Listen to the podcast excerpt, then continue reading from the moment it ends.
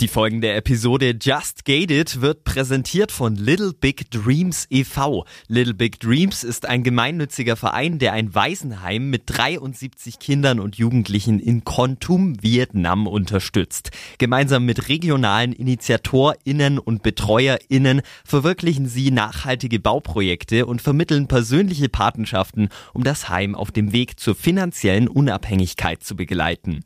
Mehr Infos unter littlebigdreams.org. Just Gated. Der Podcast mit Shannon Gede.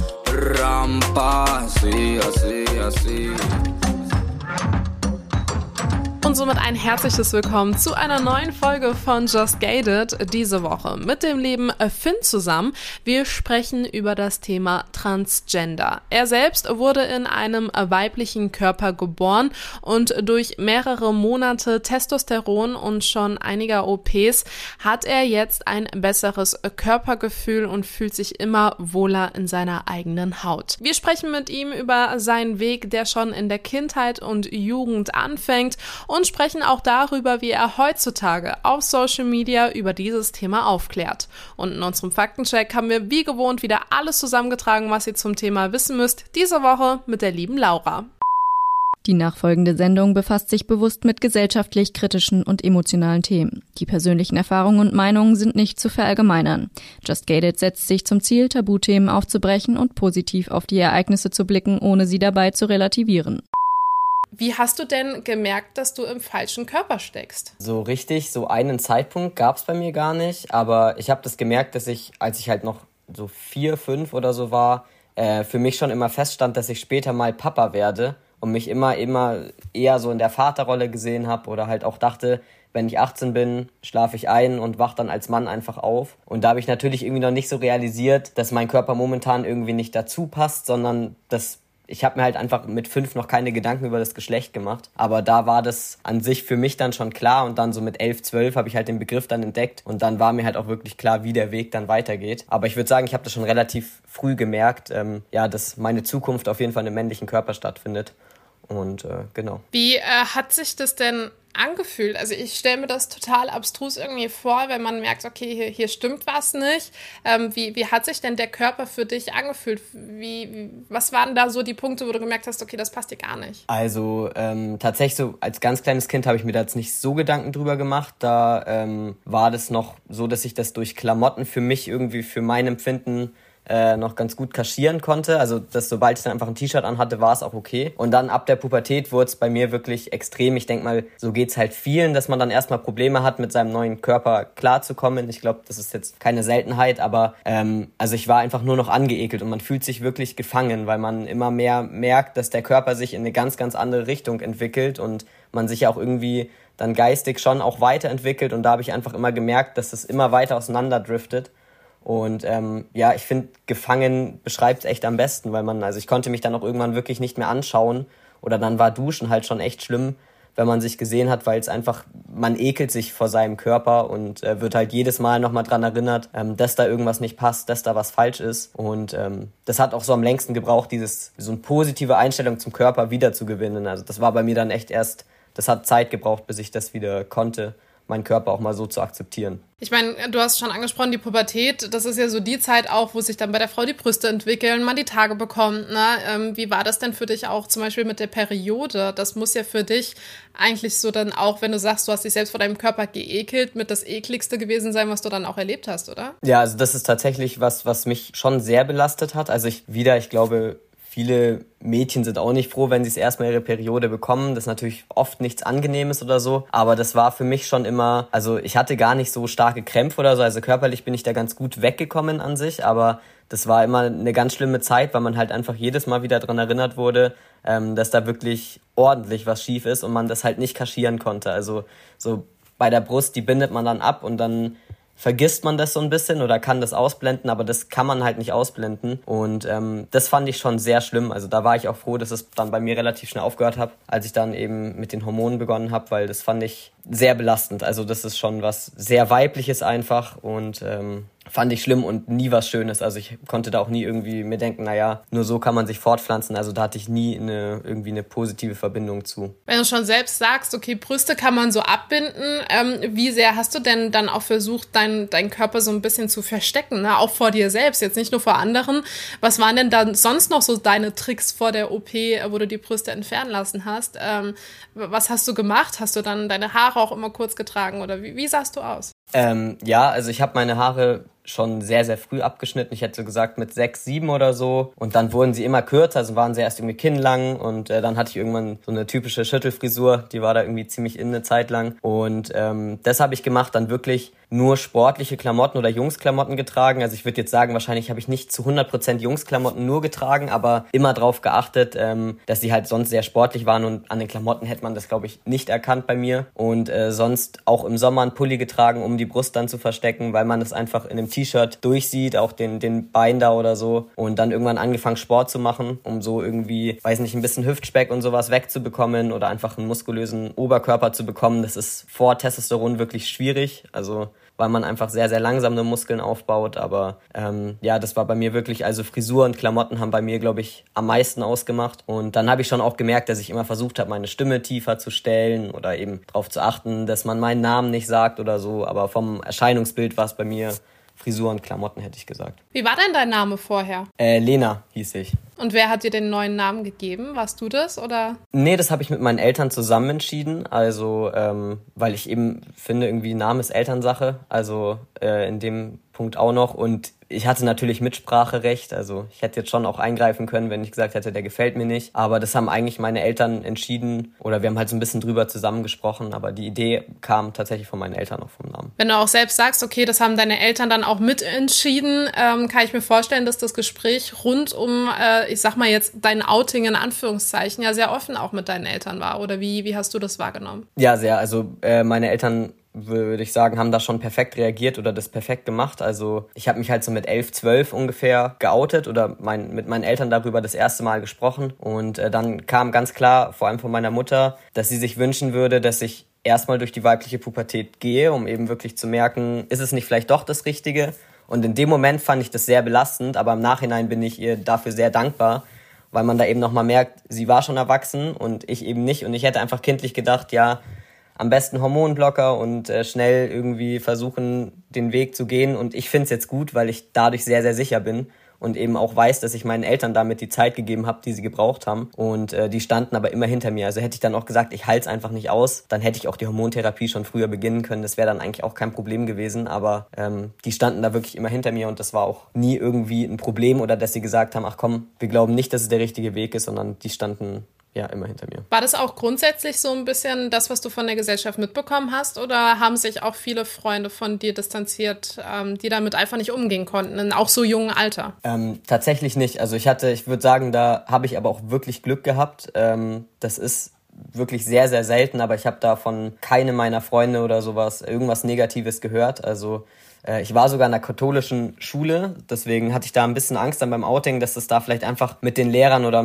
generell irgendwie Probleme gibt, aber ich habe bis jetzt nur positive Rückmeldungen, jetzt auch im Studium, wenn ich es jemandem erzähle oder so. Und äh, klar, auf Social Media ist nochmal was anderes. Da erfährt man dann schon oft Hate oder so, aber das geht mir nicht so nahe, weil ich eben genau weiß, ich habe meine Freunde, die hinter mir stehen und klar brauchen manche länger dafür und manche nicht so lange. Also das ist ja aber auch vollkommen normal. Also manche haben halt den Namen dann den neuen direkt drin gehabt und andere mussten sich dran gewöhnen oder haben dann mehr Fragen, aber das finde ich ist kein Problem, weil ich immer gemerkt habe, dass sie mich akzeptieren und versuchen zu unterstützen und äh, da hatte ich aber wirklich Glück, würde ich sagen. Also da kenne ich wirklich sehr wenige, bei denen das so abgelaufen ist. Ich meine, das klingt ja alles recht positiv, auch wenn du sagst, okay, Freunde und Eltern und sonstiges haben mich da richtig richtig gut supportet. Der Kampf mit dir selbst aber so im eigenen Körper war wahrscheinlich nicht so positiv, wie das jetzt ja alles klingt. Ich ganz persönlich habe mir bei der Recherche auch so ein bisschen die Frage gestellt, ähm, wenn man in so jungen Alter ne, merkt, okay, hier stimmt was nicht und ich kann nichts machen. Ne? Das ist ja eigentlich so der erste Gedanke. Die Pubertät kommt, ich stecke in diesem Körper fest, ich kann nichts machen. Ähm, bist du da auch in die Situation gekommen, dass du dich selbst verletzt hast oder auch Gedanken hattest, dein Leben zu beenden oder wurdest du da gut aufgefangen? Ähm, tatsächlich, also selbst Verletzung habe hab ich nicht gemacht. Ähm, und mit mein Leben zu beenden, ja, solche Gedanken hat man schon, aber ich würde sagen, die waren bei mir nie so final, dass es wirklich, also dass ich das jetzt wirklich als Selbstmordgedanken bezeichnen würde. Also das war natürlich, dass irgendwie man sieht halt keinen Ausweg oder man merkt irgendwie dann mit 12, 13, frühestens in fünf Jahren kann ich was ändern oder so war das halt dann für mich immer so, okay, mit 18 kann ich dann erst die OPs machen und das ist halt so ein langer Zeitraum, dass man sich, ich konnte mir nie vorstellen, dass ich jemals wieder glücklich werde. Also dann, für mich war dann schon der Kampfgeist, sage ich mal, da, dass ich das irgendwie durchhalte und das dann auch mache. Aber ich hätte mir halt nie vorstellen können, dass ich, selbst wenn ich die OPs habe, jemals wirklich glücklich werden könnte und meinen Körper akzeptieren kann und ich würde schon sagen, dass man einfach so ein bisschen Zukunftsängste hat. Also das war so bei mir das Schlimmste eigentlich, dass ich mich einfach teilweise auch in der Schule nicht mehr angestrengt habe, weil ich mir dachte, wofür denn? Also so mein Leben ist eh im Arsch, dachte ich mir. Und dann, das ist schon, also war schwierig. Also ich rede jetzt sehr, sehr positiv über den Weg, weil der halt auch positive Seiten hat, meiner Meinung nach. Aber das ist gerade in der Pubertät, würde ich sagen, äh, konnte ich da nichts Positives sehen. Also das war schon nicht so schön, aber auch da war ich psychisch relativ stabil, weil ich halt die ganze Unterstützung hatte. Also allein wäre ich da bestimmt dran kaputt gegangen, da bin ich mir sicher. Aber mit der richtigen Unterstützung geht es halt. Wie macht denn da vielleicht auch, ich meine, ne, wenn man sich so unwohl im eigenen Körper fühlt, ähm, wie lange macht da auch so eine Psyche so stabil mit? Ne? Hast du da irgendwie da auch ähm, Freunde, Kontakte, äh, Personen, die du da auch kennst, die dann einen ganz anderen Weg gegangen sind? Oder ähm, weißt du ganz genau, okay, bei mir, bei mir hätte es jetzt noch drei Monate so weiterlaufen können und dann wäre gut? Oder hast du so das Gegenbild auch schon vor Augen bekommen? Ähm, also ich habe also hab bei mir dann irgendwann gemerkt, dass, es, dass ich wirklich am Ende meiner Kräfte war. Also dass es ein Jahr noch mehr oder irgendein Rückschlag oder so, also dass irgendwas von der Krankenkasse nicht genehmigt worden wäre oder so, da hätte ich wirklich, da hätte ich Probleme gehabt, aber sonst, ich kenne tatsächlich persönlich nicht so viele andere transidente Personen oder so und mein bester Kumpel ist auch transident und bei dem ist es genauso gelaufen wie bei mir eigentlich. Also der war da auch relativ stabil, aber ich kenne so über Social Media, habe ich so ein paar Kontakte, die da wirklich also deutlich mehr Probleme haben und wo auch viel mit Selbstverletzung dann mit reinspielt oder die da halt einfach irgendwie, dadurch, dass sie die Unterstützung nicht hatten und niemanden zum Reden hatten, andere Auswege gesucht haben, um diesen Frust loszulassen. Und ich glaube, da ist bei so einem Selbsthass, den man hat, einfach einer der ersten Sachen, dass man sich selbst verletzt. Und äh, ich würde sagen, das liegt, hängt wirklich viel damit zusammen, ob man unterstützt wird, ob man drüber reden kann oder nicht, weil man sonst einfach eine andere Möglichkeit sucht. Und äh, ich habe das irgendwann mit Sport auch ein bisschen ausgleichen können. Also dass halt immer, wenn ich nicht zufrieden war, ich Sport gemacht habe, weil ich wusste, langfristig ändert das ja was. Aber ähm, ich kenne ja, ich kenne schon viele, bei denen das auch von Anfang an oder irgendwie nach einem Jahr dann schon so ein hoher Druck war, dass die da psychisch deutlich mehr Probleme hatten oder auch irgendwelche Begleiterkrankungen, irgendwie Depressionen oder so dabei waren. Ähm, also gibt's glaube ich, schon mehr. Also auch die Suizidrate ist unter Transidenten ja deutlich höher als äh, unter anderen Gruppen, sage ich mal. Du hast gerade schon gesagt, äh, mehr Rückschläge hätte ich gar nicht ausgehalten. Was waren denn so die krassesten Rückschläge für dich, wo du sagst, okay, das war so ein Punkt, wo ich wirklich nicht weiter wusste? Ähm, also tatsächlich einmal das nach dem Outing, wo ich dann eben einfach gemerkt habe, ich dachte irgendwie, ich sage das jetzt meinen Eltern und dann geht es innerhalb von zwei Jahren, dass ich irgendwie was machen kann oder so. Und da einfach zu merken, dass man in Deutschland, ich glaube, bevor man 16 ist, einfach wirklich sehr, sehr wenig machen kann. Also das hat sich jetzt auch geändert in den letzten Jahren, dass man mehr mit so Hormonblockern vor der eigentlichen Pubertät schon anfängt, aber bei mir hat halt die weibliche Pubertät schon eingesetzt und dann macht es nicht mehr so viel Sinn. Und äh, das war schon, wo ich sagen würde, das war so einer der größten Rückschläge, das zu erkennen, wie lange der Weg braucht. Also was für eine Geduld man auf diesem Weg braucht und man kann das halt nicht beschleunigen. Also es ist genauso wie mit der Namensänderung. Das war für mich auch schlimm, dass man die Gutachten hat und dann drei, vier Monate warten muss, bis man irgendwas hört oder so. Und äh, sonst ging es bei mir. Also ich habe mit der Krankenkasse nicht so viele Probleme gehabt. Also bei der Mastektomie war einmal was, aber das war dann die haben es nur einmal halt nicht genehmigt und dann ging es wieder. Und äh, bei den Hormonen ist bei mir zum Glück alles durchgegangen. Also da haben andere mehr zu kämpfen. Aber ich würde so sagen, das Schlimmste war wirklich am Anfang zu erkennen, dass man es nicht schneller machen kann. Also dass man einfach, man braucht seine Zeit, der Weg braucht seine Zeit. Und ähm, das war oft sehr schwierig einfach anzuerkennen, dass man egal welche Motivation man hat, man kann es nicht ändern. Also man ist halt an die Richtlinien gebunden und genauso das Gericht kann nicht schneller arbeiten, als es halt arbeitet. Und das dauert dann halt seine drei, vier Monate. Und das war schon schwierig. Da war ich dann auf Hormonen und hatte aber den Namen noch nicht geändert. Und dann immer, wenn man den Ausweis zeigen muss, das sind halt Situationen, die ich einfach als sehr unangenehm empfunden habe, weil man sich outen musste. Und ich gehe da zwar offen mit um, aber ich würde gern selber entscheiden, wann ich mich oute und nicht bei einer Polizeikontrolle den Führerschein zeigen und dann einfach keine andere Möglichkeit haben. Also Diese Triggerpunkte im Alltag sind einem gar nicht so richtig bewusst, ne? weil ich hätte jetzt nicht an eine Polizeikontrolle oder Ausweis oder sonstiges gedacht, aber ähm, krass, dass man, das, das, das hat ja ein viel weiteres Umfeld dann auch im Alltag, ne, so ein Outing. Man hat immer so im Kopf, okay, dann, dann sagt man es den Eltern, dann sagt man es den Freunden und dann ist gut. Dann, dann ist es raus und dann ist die Sache gegessen. Ähm, wie gehst du denn zum Beispiel auch mit einem Outing heutzutage noch um, ne? Ich meine, wenn die Leute dein, dein, äh, deine Social Media Accounts jetzt noch nicht kennen, äh, ich stelle mir jetzt die Situation in der Uni vor, äh, man stellt sich vor in der Runde, okay, man sieht dann Finn, äh, und dann äh, kommt vielleicht irgendwie mal ein Gerücht rum oder wird man da konfrontiert. Wie war das? für dich bei fremden Leuten, die dich neu kennengelernt haben? Ähm, also an der Uni war es tatsächlich jetzt das beste Beispiel, weil das der erste Punkt war, wo ich selber entscheiden konnte, wem ich sage und wen nicht, weil bei mir war die Namensänderung direkt während der Uni-Bewerbung, also deswegen gab es da auch ein bisschen Probleme bei mir da ist es halt durchgegangen und davor war es immer so, da war ich noch nicht so lange auf Hormonen, da hat man es gemerkt oder dann wirklich, weiß ich nicht, auf einer Party und man muss den Ausweis beim Reinkommen oder so zeigen, weil ich auch einfach sehr jung aussehe, musste ich auch bei jedem Bier einen Ausweis zeigen und da wurde ich oft zu meinem Outing gezwungen. Und jetzt an der Uni ist tatsächlich so, dass ich jetzt von niemandem so angesprochen wurde, also ohne dass er halt eben mein Social Media kennt oder so. Und ähm, deswegen ich erzähle schon, aber das ist nicht das Erste, was ich jetzt sage. Also ich gehe damit ja auch offen um und deswegen, wenn das jemand auf Social Media entdeckt, dann ist es so. Also damit rechne ich ja, aber ähm, da wurde ich jetzt auch noch nie drauf angesprochen, dass jemand irgendwie sagt, ja, irgendwie, du siehst ein bisschen transident aus oder so. Also da waren eigentlich mehr überrascht, wenn ich es da mal gesagt habe oder so. Und ähm, auch da gehen jetzt alle respektvoll mit um. Also ich wurde zum Beispiel jetzt hier auch noch nicht von jemand anderem geoutet. Also das passiert auch manchen, dass halt in der Gruppe dann erzählt wird, ach ja, übrigens, ne, der Finn oder so, aber deswegen ich gehe hier über Social Media offen um, aber an sich sage ich das sonst selten. Also wenn es dann ins Gespräch kommt, dann bin ich da auch offen, aber ähm, habe ich hier tatsächlich jetzt irgendwie auch den Professoren würde ich es jetzt im Leben nicht erzählen, weil meiner Meinung nach habe ich ja jetzt das meiste hinter mir und da äh, geht die das jetzt erstmal nichts an. Also deswegen, genau. Wann hast du denn selbst für dich deine eigene Identität so richtig definiert? Also, ne, ich meine jetzt nicht im Sinne von, du hast dann erkannt, dass du, dass du im falschen Körper steckst und du hast dann den Weg irgendwie angefangen und sonstiges, sondern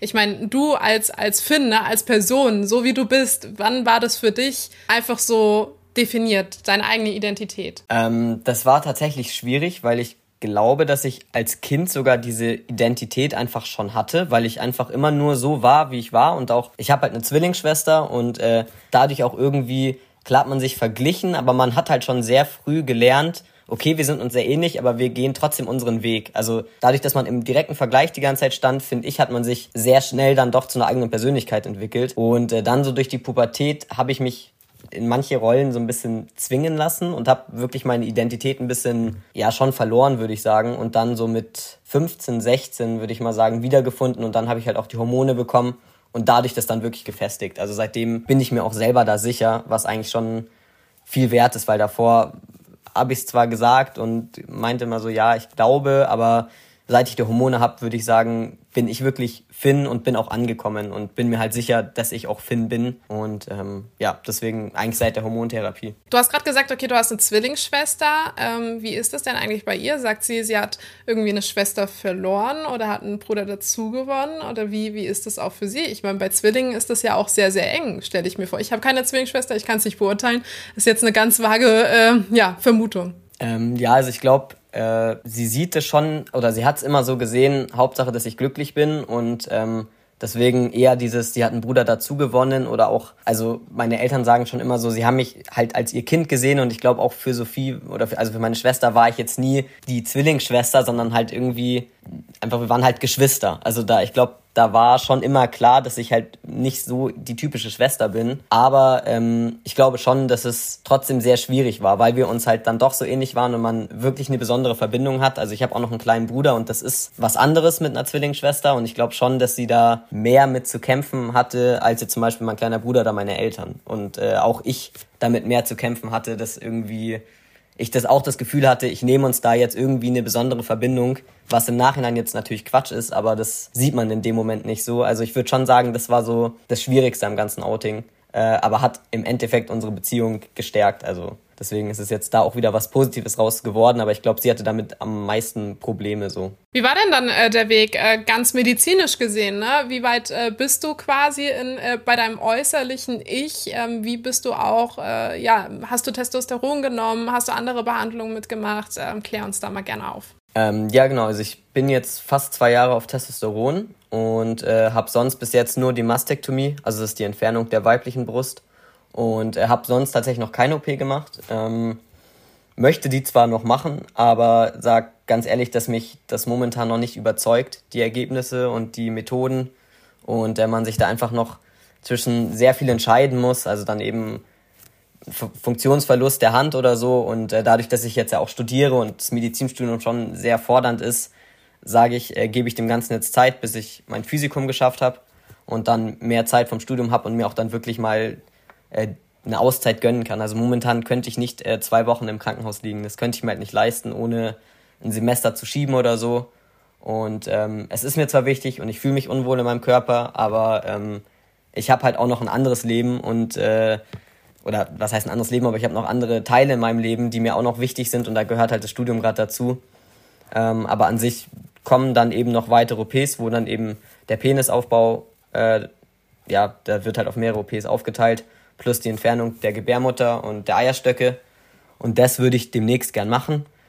Ähm, aber mit dem, mit dem großen Aufbau würde ich halt einfach noch ein bisschen warten, weil man da wirklich längere Zeit im Krankenhaus ist und äh, ich da auch gern für mich die Kraft für hätte und jetzt nicht irgendwo zwischen zwei Semestern das mal eben dazwischen schieben möchte.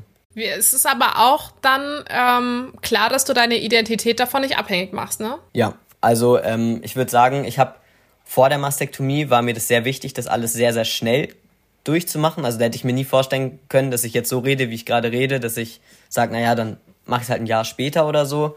Ähm, aber seitdem habe ich einfach gemerkt, oder auch seitdem ich Testosteron habe, ich bin bei mir angekommen und ich weiß jetzt, wer ich bin und ich weiß auch, was mein Weg ist. Und äh, doof gesagt, ich habe das jetzt schon 20 Jahre im falschen Körper irgendwie durchgemacht. Äh, da habe ich schon auf so viel verzichtet. Ich möchte jetzt für den Weg einfach nicht auf noch mehr Sachen verzichten. Und das eine Jahr macht es jetzt einfach auch nicht mehr groß, also muss man so sagen. Und äh, ich weiß nicht, ob ich jetzt zum Beispiel anders ticken würde, wenn ich eine Freundin hätte. Kann ich mir zum Beispiel sehr gut vorstellen, dass sowas das einfach nochmal beeinflusst. Aber momentan sage ich, bin ich mit mir zufrieden. Und ähm, kann auch sein, dass es im halben Jahr anders aussieht und ich äh, dann doch die OPs schon früher mache, aber momentan, ja, glaube ich, ist das Wichtigste, dass man mit sich da irgendwie im Reinen ist und das bin ich und von daher warte ich da lieber und priorisiere jetzt erstmal andere Sachen in meinem Leben. Begriff Body Shaming, Body Positivity ist ja dann wahrscheinlich auch ein großes Thema gewesen, auch oder ist es noch bei dir? Ähm, inwiefern gehst du denn da vielleicht auch mit Body Shaming um? Ich meine, auch wenn man dich jetzt mal bei TikTok sieht oder so, du machst ja schon Videos mal oben ohne, ähm, du präsentierst dich ja schon. Ähm, wie, wie ist das denn? Ähm, hast du damit viel zu kämpfen gehabt, auch vor allen Dingen in der Öffentlichkeit? Ja, also ich würde sagen, früher war ich mein größter Feind. Also da habe ich mir am meisten äh, die Hüften eingeredet und die Brust natürlich vor der OP. Und jetzt würde ich sagen, ähm, ich bin halt stolz, dass ich jetzt die Mastektomie habe und ähm, klar gibt's immer Leute, die irgendwie besser aussehen. Es gibt auch mal Leute, die dann kommentieren, dass man noch weiblich aussieht oder so. Ich muss sagen, bei mir hält sich der Hate in Grenzen. Also, aber trotzdem gibt's einfach Kommentare, die einen natürlich treffen. Also wenn das dann halt genau auf die Hüften anspielt, wo man sich selber schon überlegt hat, als man das Video dann gesehen hat, ah, sieht man sie, sieht man sie nicht.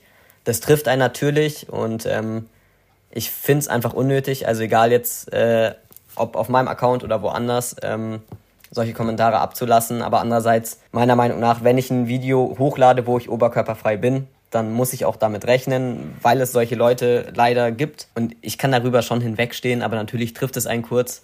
Aber ich würde sagen, das hängt auch wieder damit zusammen, ich bin jetzt so zufrieden mit meinem Körper, dass mir das nicht mehr so viel ausmacht. Also äh, dann denke ich mir, okay, gehe ich halt irgendwie einmal mehr ins Fitnessstudio und dann habe ich mein Selbstbewusstsein schon wieder. Was macht deine Männlichkeit aus? Äh, das ist eine gute Frage. Also ich finde, das ist ganz, ganz schwierig zu definieren. Ähm, ich habe mich da auch versucht, halt natürlich in irgendwelche Rollen immer reinzudrücken oder so.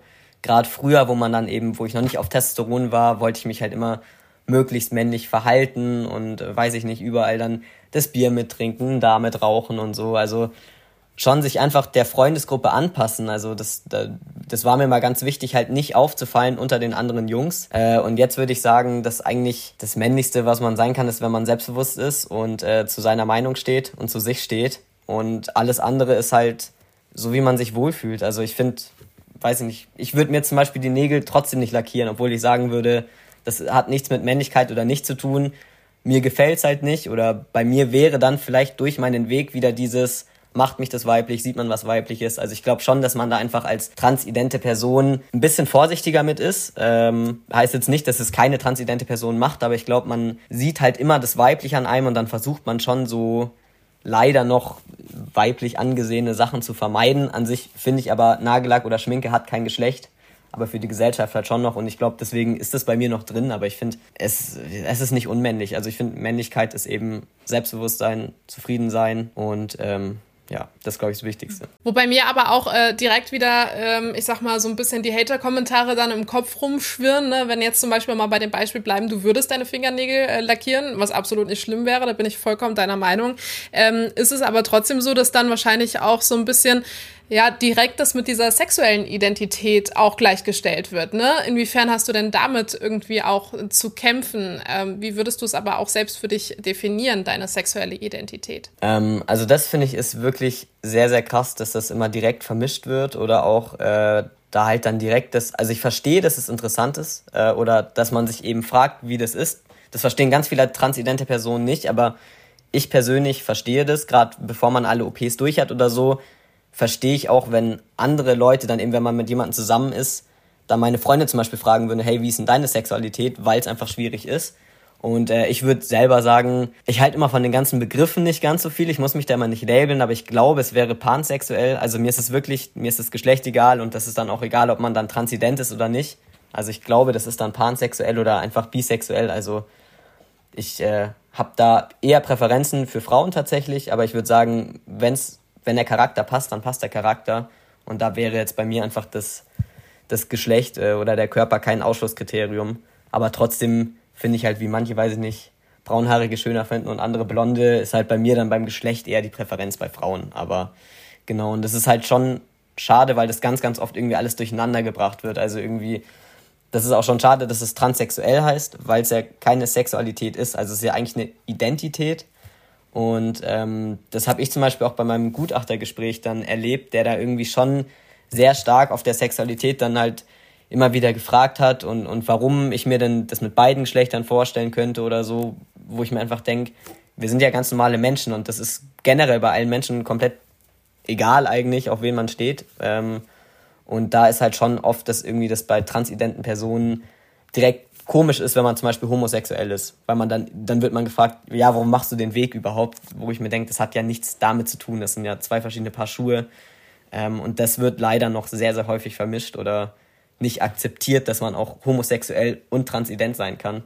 Und das finde ich halt sehr schade. Da kommt wahrscheinlich auch schnell der Spruch dann so, ah, bereust du es oder vermisst du was? Oder ne, bist du doch den falschen Weg gegangen und sehnst dich jetzt nach dem anderen Geschlecht wieder, oder? Ja, genau. Also das ist dann, oder auch irgendwie, habe ich auch schon mal gehört, ja, stehst du nur auf Männer, weil du halt auch gerne einer wärst oder so. Wo ich, also das kann ich noch am ehesten nachvollziehen, weil ich mich das schon auch manchmal gefragt hatte, weil ich halt immer meine Präferenzen bei Frauen hatte und mir dachte, hm, vielleicht finde ich ja Männer wirklich nur attraktiv, weil ich gern so wie sie wäre, aber jetzt bin ich so gefestigt und denke mir, nee, ist eigentlich auch Bullshit, wenn man das so sagen darf. Also das ist, äh, ja, es sind einfach zwei verschiedene Paar Schuhe, Identität und Sexualität und ähm, ich finde, das sollte man halt immer beachten, wenn man solche Fragen stellt und klar, irgendwo hängt es dann vielleicht schon zusammen oder auch wie man die Sexualität auslebt, wie frei man da ist, je nachdem, wie wohl man sich im Körper fühlt. Also da habe ich schon für mich gemerkt, dass es sehr, sehr viel ausmacht, äh, wie aktiv man halt dann einfach ist. Ähm, aber an sich, auf wen man steht, hängt ja nicht mit der Identität zusammen. Also.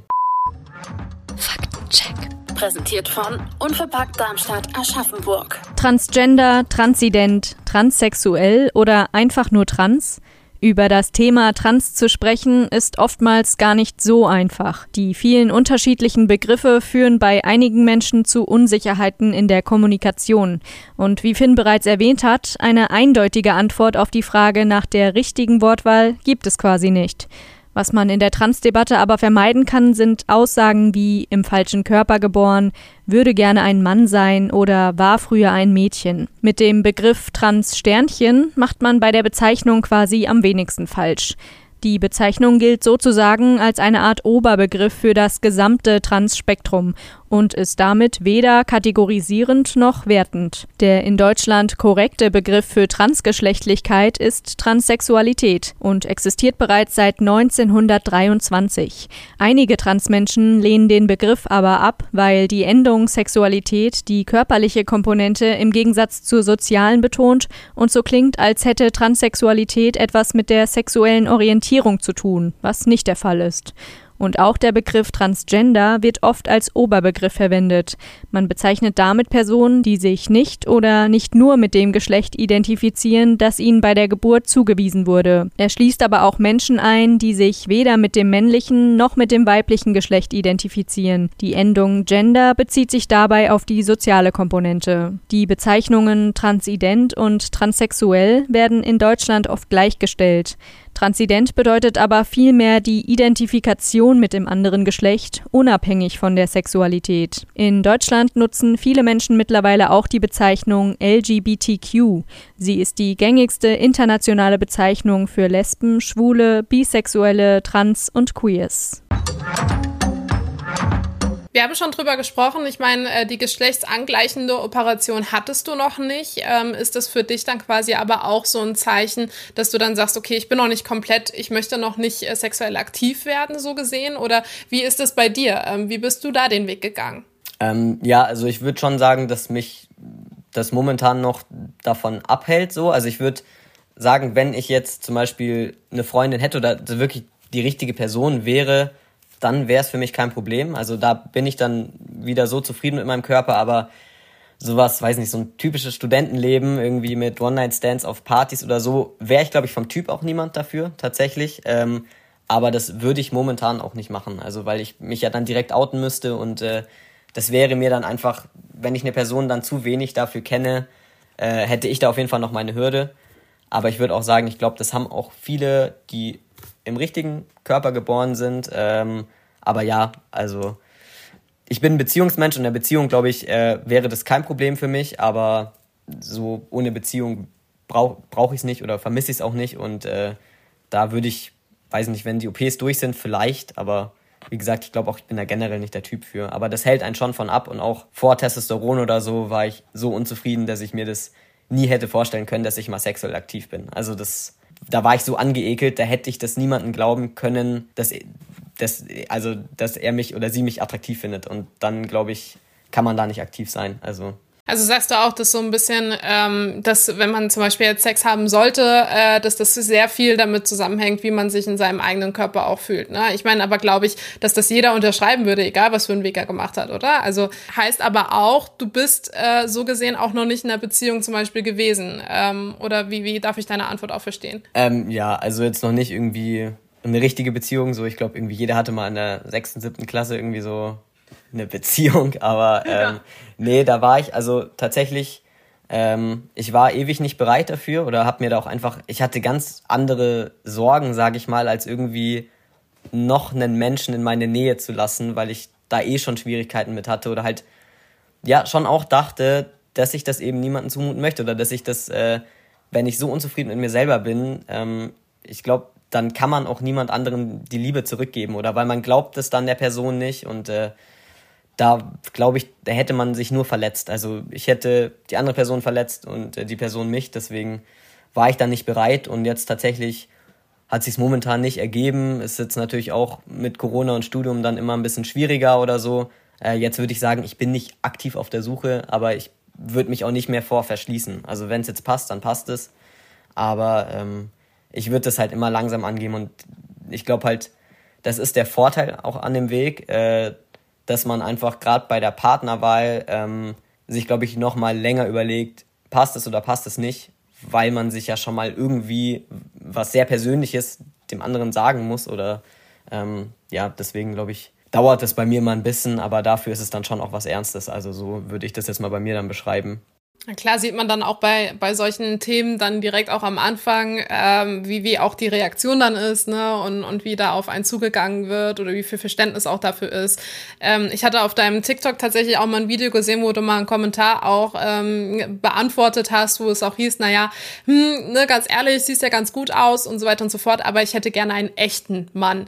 Ähm, wie sehr tut das dann auch weh zu hören, dass so irgendwie so dieses Echt davor steht? Also es tut schon weh zu hören, also oder einfach, ja, es ist, es tut weh zu hören, dass es halt noch immer Leute gibt, äh, die so ticken, weil, also meiner Meinung nach ist es komplett in Ordnung, wenn man einfach sagt, ich könnte jetzt mit einer transidenten Person nicht zusammen sein. Da gibt's wirklich genügend Argumente, allein leibliche Kinder. Ich verstehe das vollkommen, wenn man einfach sagt, irgendwie mir ist es persönlich wichtig, mit meinem Partner zusammen leibliche Kinder zu bekommen. Dann ist es für mich ein Kriterium, wo ich mir denke, da muss man auch keine Beziehung anfangen, äh, weil das wird bei mir halt nicht möglich sein, aber ich finde es halt schade, dann so einen Begriff wie echter Mann zu nehmen, weil das ist genau das, wo wir jetzt vorhin schon drüber gesprochen haben, was ist denn Männlichkeit? Und da finde ich halt einfach, das auf ein Geschlechtsteil zu reduzieren, sehr, sehr schwach. Ist genauso wie das auf äh, Fruchtbarkeit zu beziehen, weil es gibt auch genügend biologische Männer, die sich nicht fortpflanzen können.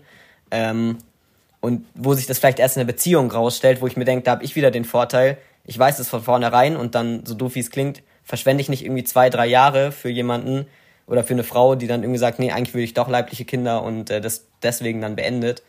Deswegen, man grenzt natürlich irgendwie, sage ich mal, schon ein, aber es ist halt schade, äh, dass man da für viele rausfällt. Also ich glaube schon, dass es viele gibt, die ein Problem damit hätten, jemanden Transidenten zu daten.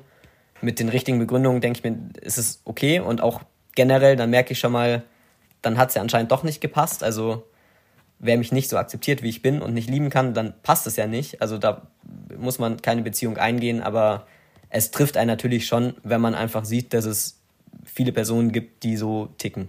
Wo du auch das gerade mit äh, den, den Kindern und dem Nachwuchs angesprochen hast. Ähm, ich hatte auch in meinen Recherchen dann auch oft schon diese Frage gesehen von wegen, ja, okay, ist ja schön und gut, dass du jetzt den Weg so gehst, ne? Aber hast du schon mal an, an Familiengründung und sonstiges nachgedacht? Da bei der Frage stellt sich ja schon irgendwie heraus, dass die Leute diese, diese Familiengründung über der eigenen Identität dann quasi stellen. Ne? Also dann so sagen, ja, aber guck doch mal, was du dafür alles irgendwie in Kauf nimmst und riskierst. Ähm, wie sehr hast du auch manchmal das Gefühl, dass du in der Gesellschaft bei genau solchen Fragen als Identität, also ne, als, als Finn gar nicht mehr wahrgenommen wirst, sondern so die Werte über diesen Schritt darüber hinaus quasi gestellt werden? Also ich glaube, das ist tatsächlich heutzutage ein sehr großes Problem, was mir dann auch erst aufgefallen ist, als ich auf Social Media aktiv geworden bin, weil das eben in meinem Freundeskreis ich da einfach, kann ich nur immer sagen, nochmal Glück hatte, dass da nie jemand irgendwie so geredet hat. Also klar wurde ich dann schon gefragt, trifft es dich nicht, dass du keine leiblichen Kinder bekommen kannst, wo ich sage, ja, also ich bin ein Familienmensch und ich möchte auch mal eine Familie gründen,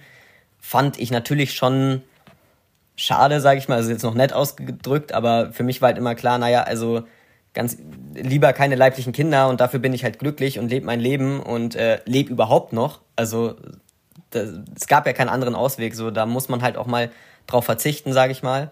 Und ähm, das finde ich eben schade, dass es einfach in der Gesellschaft oder dann auch bei solchen Kommentaren gar nicht mal beachtet wird, dass ich damit vielleicht persönlich wirklich zu kämpfen hatte, aber einfach es kein anderer Ausweg war. Also es wird halt oft dann so hingestellt, so, naja gut, dann hättest du dich halt für die leiblichen Kinder entschieden, aber das es waren ja keine Optionen und das finde ich halt schade, dass es oft als Option dargestellt wird, obwohl das einfach keine Option war. Also ähm, und da wird halt schon, finde ich, sehr krass reduziert und einfach auch dieser Weg nicht gesehen, sondern eben gerade bei so Hate-Kommentaren sieht man, die machen sich keine Gedanken darüber, durch was man da eigentlich durchgeht und äh, ich will das jetzt nicht dramatisieren, aber wie belastend das eigentlich ist, sondern lassen so Kommentare ab und ähm, ich würde sagen, das ist bei ganz, ganz vielen Themen so. Also da will ich jetzt nicht Transidente rausheben. Das ist generell so, dass, äh, dass eben auf Social Media, finde ich, durch diese Distanz ähm, viele da einfach Kommentare ablassen und gar nicht merken, dass sie da vielleicht irgendwelche ähm, Triggerpunkte treffen, die wirklich noch wehtun.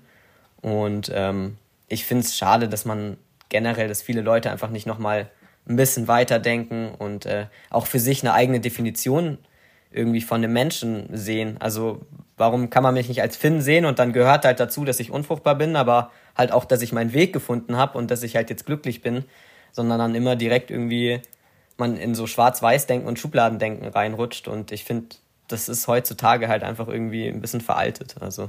Ja, absolut. Absolut. Ähm, es gibt ja aber auch äh, Transgenders, die dann quasi zum Beispiel ihre Eizellen ähm, eingefroren haben oder ähm, ne, dann halt auch diesen Weg gegangen sind. Wäre das für dich noch eine Option, über die du nachdenkst, weil du ja auch selbst sagst, okay, Geschlecht spielt bei mir jetzt beim Partner keine Rolle. Ähm, weil ich meine, die Option dazu hättest du ja noch, so gesehen, vor der Operation. Ne? Ähm, spielt das eine Rolle? Ähm, nee, also ich hätte, also es wäre auch am schlausten gewesen, das vor Testosteron noch zu machen. Oder da hat mich halt mein Endokrinologe damals äh, eben aufgeklärt, weil da wirklich auch die Gebärmutter und alles noch nicht geschädigt ist, sage ich mal. Also jetzt müsste man wirklich ähm, eine, krass, eine krasse Hormontherapie mit viel weiblichen Hormonen halt auf sich nehmen, um das dann noch entnehmen zu können.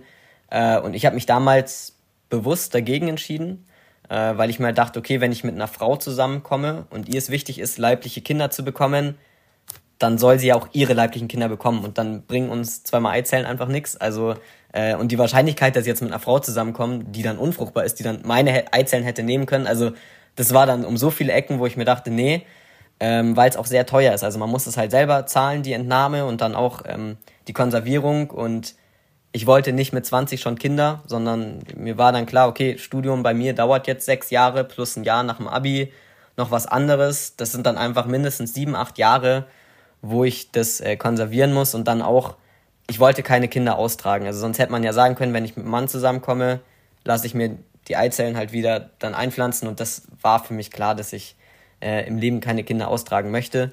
Und somit war dann für mich irgendwie so ein bisschen das ich wusste nicht, für welche Option ich die hätte entnehmen lassen, dass es bei mir Sinn machen würde. Also weil ich mir noch, noch immer glaube, also wenn meine Partnerin leibliche Kinder haben möchte, dann soll sie die auch bekommen. Also das gibt ja viele verschiedene Möglichkeiten, aber dann wollte ich mich nicht so egoistisch rausnehmen und sagen, ja, okay, dann nimmst du aber bitte meine Eizellen, dass ich da irgendwie auch noch mit dabei bin. Also deswegen, äh, ja, also klar wäre es noch ein Weg gewesen und vielleicht bereue ich das in fünf Jahren, das weiß ich jetzt auch nicht. Man ist ja mit 18 dann schon noch jung und überlegt vielleicht dann doch nicht jede Option durch. Also das ist schon was, wo ich sagen würde, vielleicht bereue ich es, aber momentan nicht. Und irgendwie, auch wenn ich es durchdenke, denke ich mir irgendwie, also die Möglichkeit, glaube ich, ist ziemlich gering, dass ich das irgendwie hätte einsetzen können. Und dafür war es mir zu teuer. Also muss ich auch ganz ehrlich sagen. Gut, aber ich glaube, na, ob man, ob man jetzt was bereut oder nicht, äh, es gibt bestimmt auch Sachen in meinem Leben, wo ich in fünf Jahren sage, boah, ey, guck mal, das bereue ich total, dass ich das gemacht habe. Das hat man ja jetzt nicht in der Hand und solange es sich jetzt gut anfühlt, ne, und du jetzt deinen Weg gefunden hast, finde ich, sollte man dann auch bereuen. Das ist immer so ein schwieriges Wort, ne. Ich weiß nicht, ob man dann wirklich was bereut, wenn man was aus Überzeugung gemacht hat, ne. Dann ist es so und dann gibt's da auch einen Weg. Ich meine, Adoption oder irgendwie was anderes. Es gibt, glaube ich, genügend Möglichkeiten und ähm, ich glaube, sobald man dann irgendwie ein Kind hat, denkt man ja nicht, ach, wie wäre es, wenn es mein leibliches ist, sondern dann ist man ja trotzdem Vater und dann glaube ich, äh, werde ich da auch nicht mehr dran zweifeln. Also. Weil du gerade auch so ein bisschen die Kosten angesprochen hast, äh, die Frage, die kam mir gerade auch spontan wieder in den Kopf, ähm, wie, wie wird man denn da auch von der Gesellschaft ähm, unterstützt und vielleicht auch vom Staat? Äh, die ganzen Operationen, auch zum Beispiel Testosteron jetzt seit zwei Jahren, das zahlt sich ja auch nicht von alleine. Ähm, wird das von der Krankenkasse übernommen oder muss man da selbst tief in die Tasche greifen? Ähm, nee, also in Deutschland hat man da wirklich Glück oder generell in Europa. Ähm, das wird nämlich übernommen von der Krankenkasse, also die Hormontherapie, die OPs. Ich musste jetzt bei meiner OP äh, eine Fettabsaugung selber zahlen an der Brust halt, weil ich privat versichert bin und gesetzliche müssen sich äh, an die Richtlinien halten, aber die privaten können sich da halt so ein bisschen rausschmuggeln, sage ich mal. Und da wurde dann eben gesagt, ja, die Fettabsaugung ist ja nicht unbedingt notwendig, das ist dann ein kosmetischer Eingriff. Ist kompletter Schmarrn, weil man einfach an der weiblichen Brust mehr Fett hat als an der männlichen und dann sieht es halt auch nicht mehr gut aus, aber ähm, sonst musste ich nicht selber zahlen, außer eben die äh, Namensänderung, also Namens- und Personenstandsänderung, die muss man in Deutschland momentan selber zahlen und äh, man kann zwar so eine Beihilfe beantragen, aber da muss man das Gehalt der Eltern halt mit angeben und äh, da hatten wir keine Chance, das zu bekommen, also da ist man relativ schnell auch vom Gehalt drüber und äh, da ich da noch bei meinen Eltern gelebt habe, und selber auch nicht mehr als 450 Euro im Monat verdient habe, äh, hat er eben das Gehalt meiner Eltern gegriffen. Ähm, ich glaube, das waren bei mir jetzt irgendwie 1500 ungefähr Euro. Also es ist klar, es ist eine Menge Geld und hätte ich jetzt die Unterstützung meiner Eltern nicht gehabt, hätte ich es nicht machen können. Also das sieht das Gericht ja nicht, ob ich zwar zu Hause wohne, aber meine Eltern sagen, du, wir zahlen dir nichts. Ähm, aber ich finde es in Ordnung. Also ich weiß, dass da auch momentan auf Social Media ein ziemliches Tara um dieses Gesetz ist. Es ist viel Geld. Ähm, ich finde auch, es sollte leichter sein, diese Beihilfe zu bekommen, aber man muss auch mal sehen, in Amerika müsste man alles selber zahlen, weil man einfach nicht krankenversichert ist. Und ich finde einfach insgesamt 1500 Euro für den ganzen Weg selber zu zahlen, ähm, ist verkraftbar und dafür wird alles andere übernommen und da bin ich einfach also sehr froh drüber, dass es in Deutschland so problemlos geht. Bist du denn mit dir im Reinen, beziehungsweise noch weiter gesponnen, die Frage, bist du vollständig? Charakterlich würde ich sagen, ja. Also so von der Identität habe ich mich gefunden. Körperlich nein. Also ähm, ich brauche die OPs schon noch. Ähm, ist auch mal so ein Zwiespalt, weil ich halt wirklich nicht zufrieden bin mit dem, was ich bis jetzt gesehen habe von den Ergebnissen und äh, da einfach nicht weiß irgendwie, ob ich dann vollkommen bin. Also bei der Mastektomie war mir klar, ich mache die OP und das wird auf jeden Fall besser. Und bei dem, ich bin mir halt nicht sicher, ob mich das wirklich glücklich macht. Ähm, aber sonst, ich war noch nie so glücklich wie momentan, würde ich sagen. Also ähm, trotz Corona oder so. Ich habe mein Studium, ich sehe jetzt auch einfach mal neben meinem transidenten Weg generell irgendwie, dass ich auch woanders was äh, weiterentwickelt und bin halt wirklich froh, dass nicht mehr der Fokus nur noch darauf liegt. Also ich berichte da auch gerne drüber, das ist auch klar, dass es immer ein Teil von meinem Leben bleibt, aber das ist mir jetzt im Nachhinein aufgefallen, dass es einfach irgendwie, seit ich zwölf oder dreizehn bin, der Mittelpunkt meines Lebens war, irgendwie von Schritt zu Schritt zu eilen und Gutachter und Psychologentermine und da. Und äh, deswegen würde ich sagen, genieße ich das gerade sehr, dass ich einfach mal irgendwie da das Größte hinter mir habe und äh, mir da jetzt ein bisschen Zeit lassen kann, weil ich einfach äh, jetzt so zufrieden mit mir bin, dass ich nicht direkt den nächsten Schritt brauche. Also würde ich sagen, ja, ich bin angekommen und bin glücklich so. Ist aber die Angst, wenn du jetzt auch das Körperliche mit einbezogen hast, ähm, schon noch da, dass man als Transgender nie komplett sein wird? Ja, absolut. Also das ist auch das mit der letzten OP, was mir eben so Angst macht, weil ich sagen würde, mit meiner Mastektomie bin ich total zufrieden und äh, würde auch immer sagen, ich glaube, wenn man es nicht weiß, dann sieht man es einfach nicht, dadurch, dass ich kleine Schnitte hatte. Ähm, aber bei dem anderen einfach so, wie es aussieht, muss man da momentan noch auf was verzichten. Also entweder Optik oder Gefühl. Und ähm, ich weiß, also weiß ich nicht. Ich denke mir, da ist man ja dann schon einfach irgendwie schon wieder hat man was, was einfach irgendwie nicht passt und ähm, das will man ja eigentlich nicht. Also ich weiß auch, dass da manch andere zum Beispiel ihre Narben mit Stolz tragen oder so und für mich ist das auch kein Problem, aber ich will halt einfach irgendwann nicht mehr der Transmann sein, sondern einfach ein Mann. Und äh, wenn man dann irgendwann mal nachfragt, ist in Ordnung, aber klar, da hat man schon Angst vor, dass man irgendwie die Geschichte halt immer so im Nacken hat und äh, immer mit auf seinen Schultern mitträgt. Und ich hoffe da einfach, dass sich vielleicht in den nächsten Jahren da irgendwie an den OP-Methoden noch was tut und sich meine Geduld dann auszahlt. Und wenn nicht, dann nicht. Also dann werde ich auch so glücklich, klar, das ist jetzt keine Frage, aber wäre schön. Was ist denn das Positive am Transgender-Sein?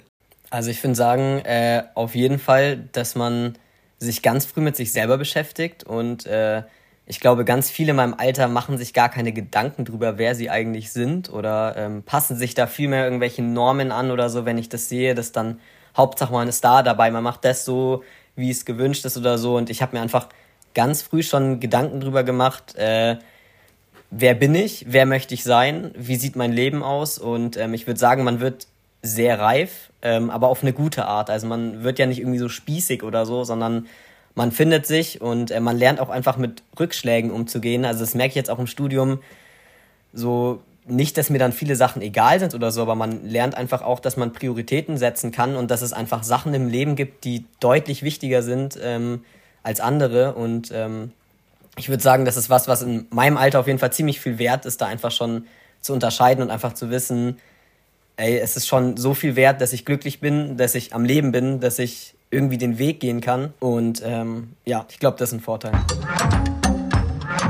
Das war unsere Folge mit dem lieben Finn zusammen und diese Woche gehen wir natürlich auch wieder live und beantworten eure Fragen zur Folge. Ansonsten lohnt es sich sowieso ein Like und ein Abo bei uns auf Instagram zu hinterlassen, damit ihr uns auch weiterhin unterstützt und wir gegebenenfalls die 1000 Follower auf Instagram vor unserem Einjährigen noch erreichen. Und nächste Woche geht es direkt weiter mit der lieben Tanja. Wir sprechen mit ihr über Panikattacken und wie sie es geschafft hat, sich selbst zu heilen.